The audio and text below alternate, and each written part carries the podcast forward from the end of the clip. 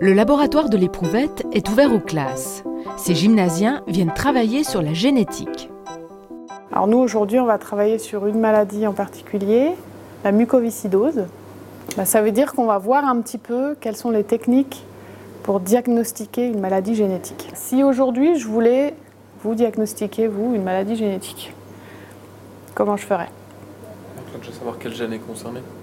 Alors voilà, il faut déjà savoir sur quelle maladie on travaille et du coup quel gène est concerné. Un atelier qui donne une vision plus concrète des applications des techniques de biologie. Il permet aussi de provoquer réflexion et débat sur l'évolution de la recherche en génétique. En fait, c'est un travail pratique de notre professeur de biologie euh, qui vise à voir un peu comment ça se passe dans un laboratoire en fait. Euh, voir euh, comment on effectue des tests, comment on prélève de l'ADN, comment on utilise cet ADN. Donc on a essayé de repérer sur deux échantillons d'ADN lequel serait porteur de la maladie.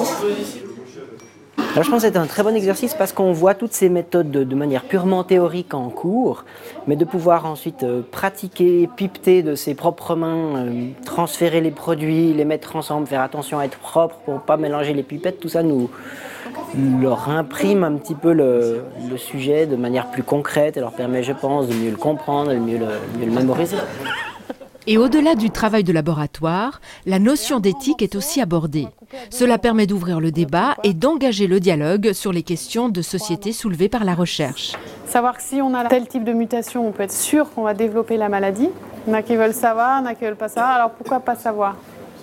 Bah, Par rapport à la thérapie génique, ben, ça dépend de quel procédé on parle. Parce que si on parle de changer un gène pour permettre à une personne de guérir, je pense que ça peut être bien. Et puis d'un autre côté, ça soulève d'autres questions. C'est où, où, sont les limites, où est-ce qu'on va s'arrêter? Passer de la théorie à la pratique, c'est donner aux étudiants une chance supplémentaire de rendre la science plus concrète.